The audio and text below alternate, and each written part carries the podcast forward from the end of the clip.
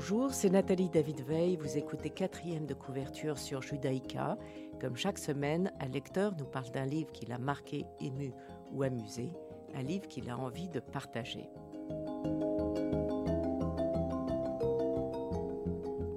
Aujourd'hui, j'ai le plaisir de recevoir Teresa Revet, qui nous parle à la fois du portrait de Pierre Assouline qu'elle présente et de son livre qui vient de sortir, La course parfaite, paru chez Talendier. C'est un portrait de l'entraîneur François Matet. Bonjour. Bonjour Nathalie.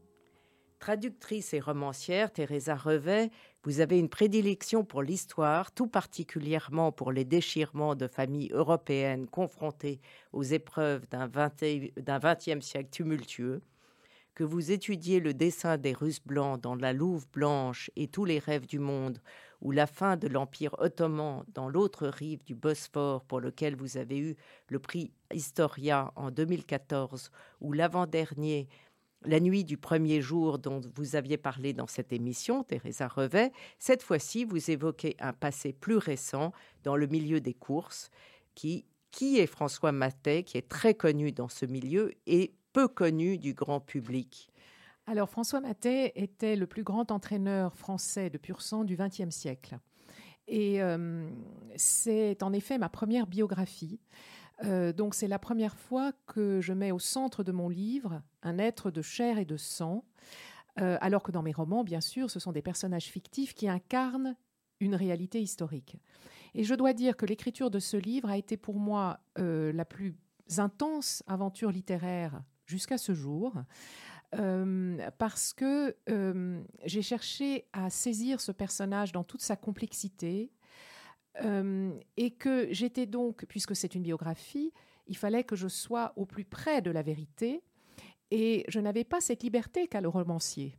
Le biographe est à la fois moins libre, et dans l'écriture, il a cette liberté absolue de donner au personnage réel qu'il amène à ses lecteurs, à travers son style et sa plume, une dimension qui peut rejoindre celle du romanesque et du roman. Et j'ai trouvé cet exercice absolument fascinant. Donc François Matet est un homme qui a marqué son temps, qui a traversé le siècle, puisqu'il est né en 1908 et qu'il est mort de façon brutale et prématurée euh, en 1983. Il est devenu le numéro un dans son monde, dans ce monde de l'hippisme et des courses, qui est un reflet de la société et qui est tout particulièrement un reflet de la société française euh, de cette époque, puisqu'il a été l'entraîneur des plus grandes écuries, celle de Son Altesse Lagacan, celle du baron Guy de Rothschild, celle de François Dupré, qui était un grand hôtelier, et aussi il a entraîné les chevaux de, de Delon, de Gabriel Chanel. Donc c'est tout un portrait d'une société, et c'est ça qui m'a fasciné.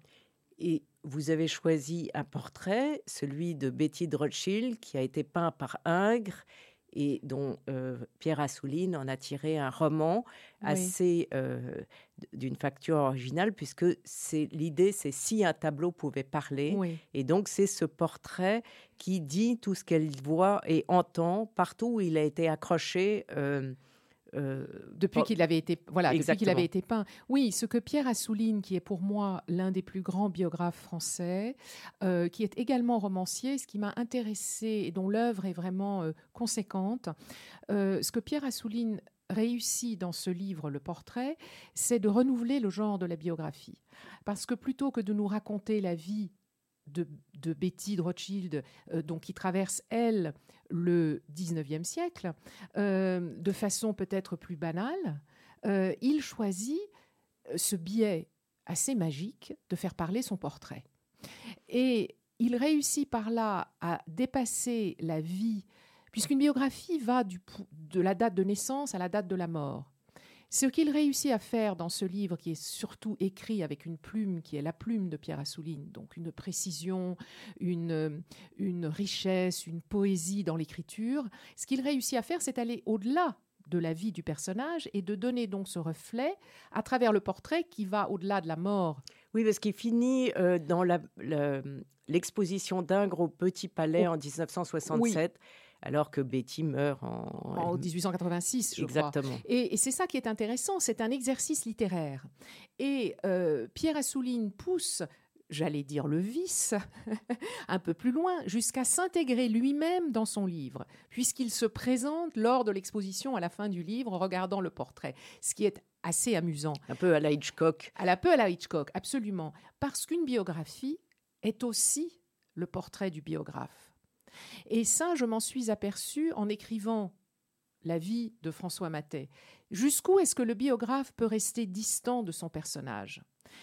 C'est un exercice compliqué parce qu'on se prend d'affection pour le personnage dont on parle, à moins que ce soit un monstre absolu et qu'on soit dans une, dans une biographie historique, évidemment, sur des, si on choisit un personnage, Hitler, si on choisit un personnage, a priori, c'est parce qu'on a envie d'en parler, même s'il est haïssable. Oui, oui. Il y a un lien. Il y a un lien. Sinon, on ne choisit voilà, pas le sujet. il y a un lien. Et, mais il est évident que là, je fais une distinction entre la, biographie historique pure euh, et la biographie qui aurait peut-être un, dessin plus artistique aussi. Donc, le biographe se prend d'affection pour son personnage et cherche à le comprendre. Et euh, ce qui, moi, m'a fasciné dans cette, dans cette démarche, c'est que le personnage réel est toujours plus complexe que le personnage fictif. Et j'aime bien citer euh, Walt Whitman à ce propos qui dit euh, Je me contredis eh bien, tant, soit je me contredis, mais je suis un être extrêmement complexe. Je suis créé de multitudes d'une complexité absolue.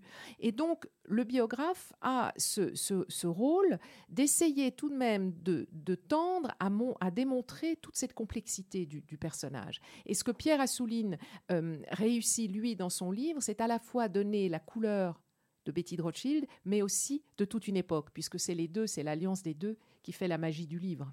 Donc je rappelle pour les auditeurs, Betty de Rothschild est née le 5 juin 1805 à Francfort-sur-le-Main. Euh, c'est la fille de Salomon de Vienne et elle épouse son oncle euh, James de Paris. Et elle aura, euh, elle aura une fille Charlotte et quatre fils. quatre fils. Alphonse, Gustave, Salomon, Edmond. Et elle est polyglotte, elle parle le yiddish, l'allemand, le français, l'hébreu, l'anglais. Oui. elle est très cultivée, elle prend des cours de piano, de chant, de peinture. Et euh, je vais vite, comme ça, je présente le livre, puis on pourra euh, en reparler évidemment.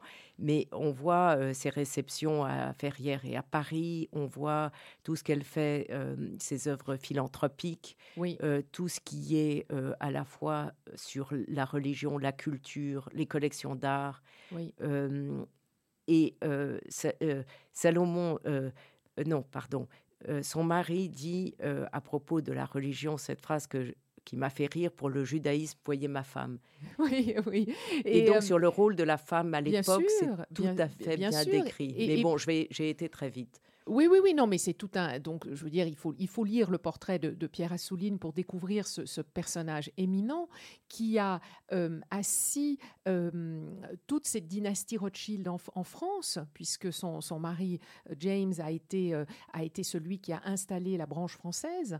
Et c'est tout de même une, une, légende que les Rothschild. C'est une légende qui fait, qui fait à la fois rêver, qui impressionne. Et cette femme a su, a, su marquer son temps, bien sûr par son rôle de philanthropie, euh, bien, sûr par son rôle de mécène, et Pierre Assouline rend très bien ce regard juste et ce regard à la fois taquin euh, sur le monde et sur la manière qu'on a de que, que, tout le monde a d'ailleurs de regarder les Rothschild, qui sont d'ailleurs toujours présentés comme un groupe, les Rothschild, alors que bien sûr, ils sont composés d'individualités. Et, euh, euh, et, à travers elle, et à travers ce portrait d'Ingres, donc qui est, qui est, absolument magnifique, euh, on découvre toute une, toute une société. elle a reçu tout le monde dans ses salons et, et c'est très intéressant de voir comment elle porte un regard sur ce qui était le 19e siècle. Teresa Revers, on va écouter Chopin Nocturne numéro 1, opus 9.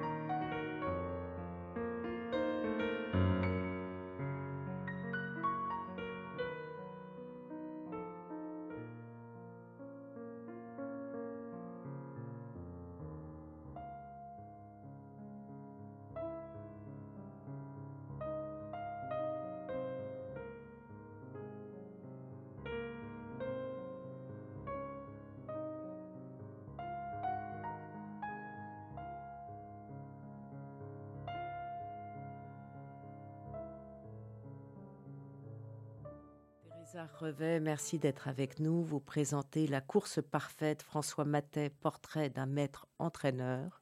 Ça s'appelle maître entraîneur?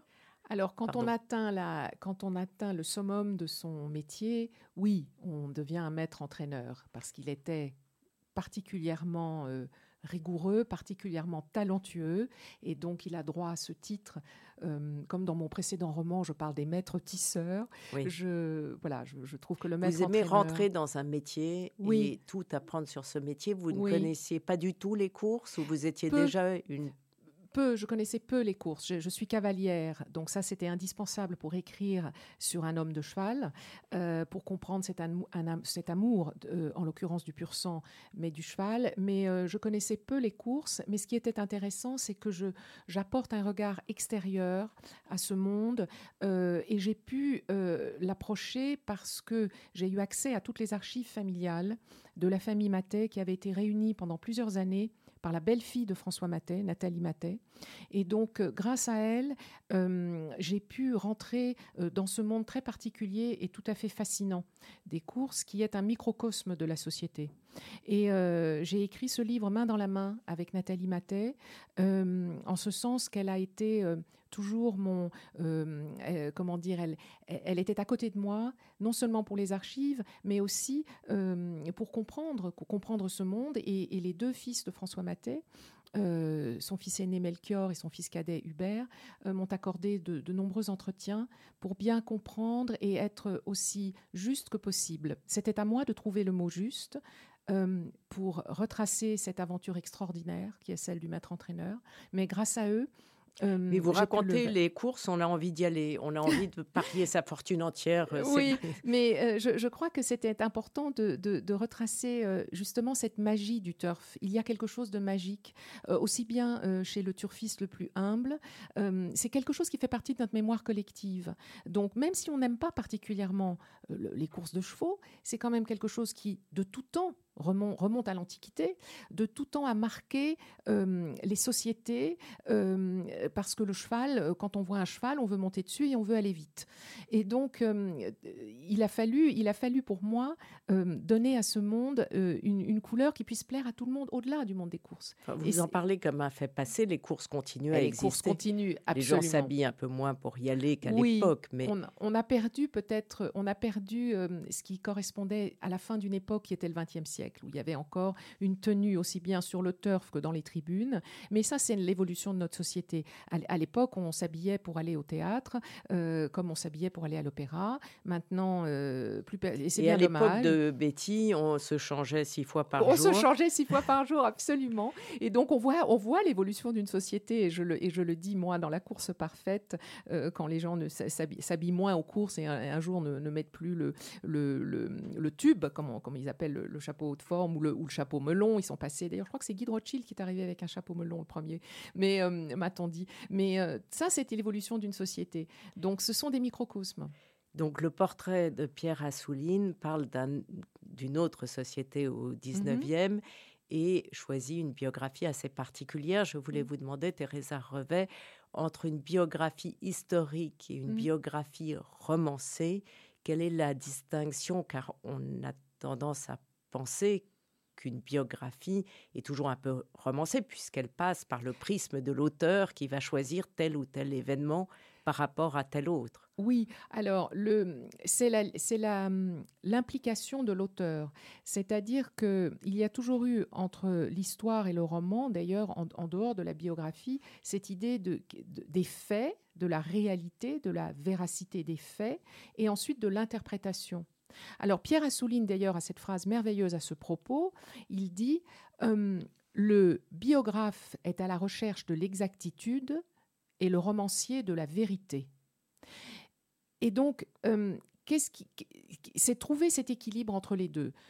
Le souci de la biographie trop romancée, ce serait soit l'utilisation du dialogue, alors, par exemple, moi, dans le, dans le livre sur François Maté, quand je fais parler François Maté, ce sont les phrases qu'il a utilisées qui sont retranscrites soit dans ses lettres, soit euh, dans ses archives personnelles, soit par oui, dire, où les personnes se souviennent exactement de ce qu'il leur a dit. Donc, je cite. vous n'inventez pas. Je n'invente pas les dialogues. le biographe qui écrit une biographie romancée euh, peut se permettre d'inventer un dialogue ou se permet d'inventer des dialogues qui n'ont pas existé, mais qui reflètent ce qu'il semble être pour lui euh, la psychologie du personnage. Donc on s'écarte là d'une biographie qui se veut quand même plus rigoureuse. Euh, j'avoue que pour, pour, ma part, j'ai tenu dans, dans, la course parfaite à être le plus rigoureuse possible, parce que c'est ma nature, c'est ma, ma, nature tient à cette rigueur.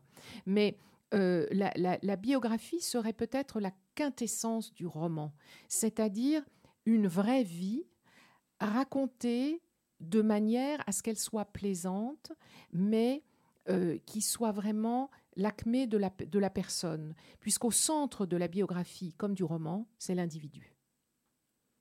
Et c'est ça qui est euh, tout à fait passionnant lorsque on est romancier comme, comme moi et, euh, et qu'on soudain on s'attaque justement à ces personnages tellement complexes qui sont des êtres de chair et de sang plutôt que des personnages fictifs qui sont créés par nous, le romancier, et donc forcément plus simples. Vous avez lu énormément de biographies euh, J'en ai pas lu énormément, j'en ai lu, j'en ai lu, enfin j'en ai lu comme tout le monde. Non, non, mais pour écrire ce livre, pardon. Ah, pour écrire, pour écrire euh, La course parfaite, non, non, j'ai lu, euh, j'ai lu les, les, les archives, j'ai parcouru les archives et et, euh, et j'ai lu des, j'ai lu les mémoires, notamment celle d'Yves Saint-Martin, c'est l'immense jockey qui était l'élève de François Maté, et ensemble ils ont créé ce que j'ai appelé l'équilibre des magnifiques. Mais non, j'ai pas lu, j'ai trouvé un ton et une écriture comment dire, qui m'est venu d'ailleurs assez naturellement quand j'ai commencé à écrire. Et en revanche, j'ai vécu pendant plus d'un an d'écriture, mais euh, dans une forme d'osmose avec le personnage à tel point que ça inquiétait beaucoup mes amis qui ne me voyaient plus. Et j'avais le portrait, alors pas le portrait de, Betty de Rothschild, pas le portrait dingue dans mon salon, mais euh, une photo de François Matet, qui d'ailleurs est toujours dans mon salon. Euh, Vous êtes tombé amoureux. Et je suis, je suis tombée, je suis tombée dans une forme de d'écoute du personnage. Oui, je lui ai beaucoup parlé. On va écouter Dance Me to the End of Love de Leonard Cohen.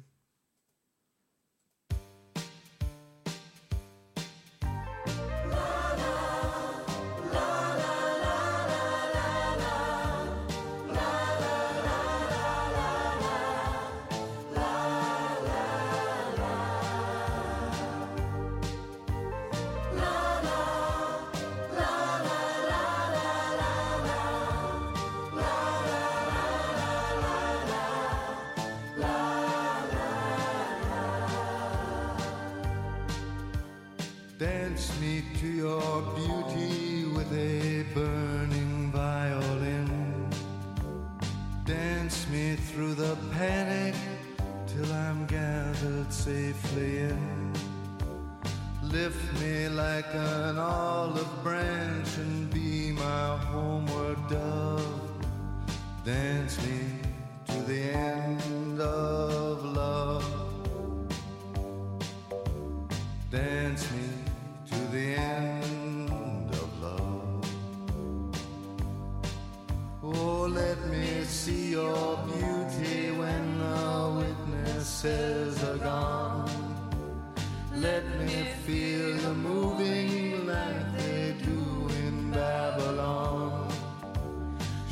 me slowly what I only know the limits of.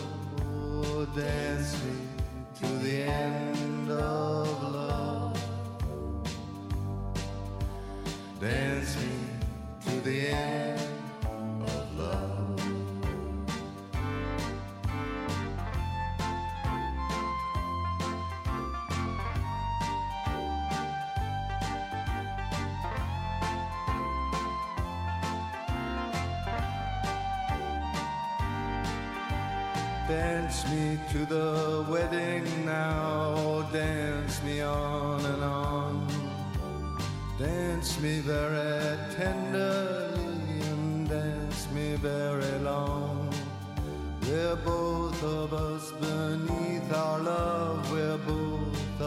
Us above. Dance me to the end of love. Dance me Teresa Revet, merci d'être avec nous. Euh, nous parlions de Pierre Assouline, le portrait, qui est ce portrait d'Ingres de Betty de Rothschild. Euh, et, il, explique que euh, en France, je le cite, ce sont les femmes qui mènent la société. Elles sont gardiennes de toutes les traditions, celles de la mondanité comme de la religion et de la famille. Et il continue en disant à condition, j'aime bien ce à condition toutefois, qu'elles sachent conserver à leur rôle toute la discrétion et sa mesure. C'est-à-dire que sur la liberté de la femme en tant qu'épouse et mère à cette époque-là, c'est tout à fait intéressant de le lire avec notre regard actuel. Euh, oui. Mais je crois, d'ailleurs, il précise en France, mais je crois partout. Moi, j'ai été frappée dans mes romans précédents, lorsque je parle euh, de l'Orient, lorsque je parle de l'Empire ottoman, du rôle des femmes ottomanes au XIXe siècle et même avant, euh, dans une société qui n'est pas une société occidentale et, euh, et euh, qui est un grand rôle, n'est-ce pas Qui est un grand rôle que j'ai découvert lors de mes recherches pour mon, mon roman L'autre rive du Bosphore notamment. mais le rôle de la femme a toujours été un rôle d'armature. C'est elle qui tient c'est elle qui tient la famille, c'est elle qui tient une société. Euh, et qu'elle le fasse d'ailleurs souvent, euh, bien sûr, avec une forme de discrétion. Euh, et, ça, c'est quelque chose qu'on retrouve dans toutes les, dans toutes les civilisations.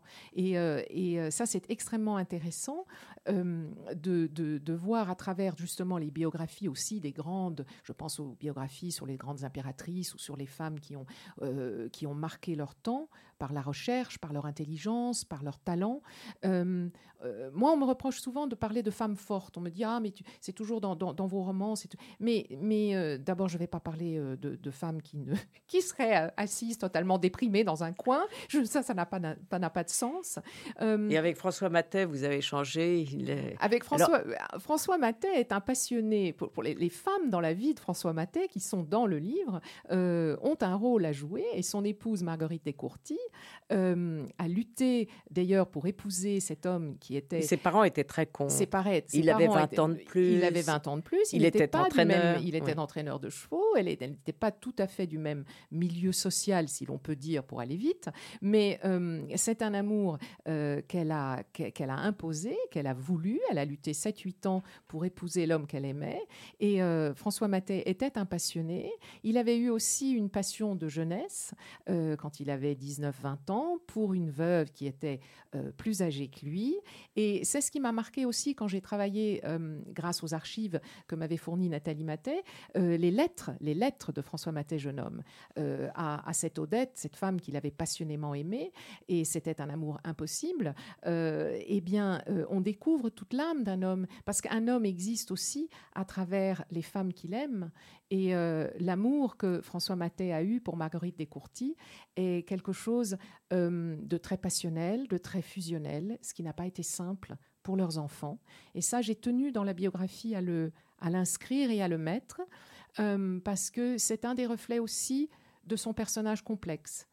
et Marguerite Descourtis et son époux François Matet ont existé aussi par eux-mêmes. Je les appelle une île dans le livre. Ce sont ces amours fusionnels, passionnels, qui sont dans lesquels on ne pénètre pas, et les enfants non plus. Et ça, c'était quelque chose j'ai trouvé très émouvant, et j'ai pesé chaque mot pour essayer d'être le plus proche de la vérité dans ces relations de famille. Et on en revient, si on en revient à Betty de Rothschild, euh, Pierre Assouline aussi évoque beaucoup ces relations de famille euh, qui sont euh, quelque chose qu'on se transmet et quelque chose qui, qui marque nos histoires aux uns et aux autres d'ailleurs. Oui, merci beaucoup, Teresa Revet. Est-ce que vous avez envie pour votre prochain livre d'écrire une biographie ou de revenir au roman plus, roman plus historique Alors, j'aimerais beaucoup un jour écrire une autre biographie, mais c'est une rencontre qui doit se faire entre un personnage et moi. ce qui est arrivé avec cette aventure incroyable avec François Matet ne m'arrivera pas on est venu vous chercher? C'est-à-dire que quand Nathalie Matet m'a parlé de son beau-père euh, et que, que j'ai commencé cette aventure avec elle, c'était quelque chose vraiment de singulier.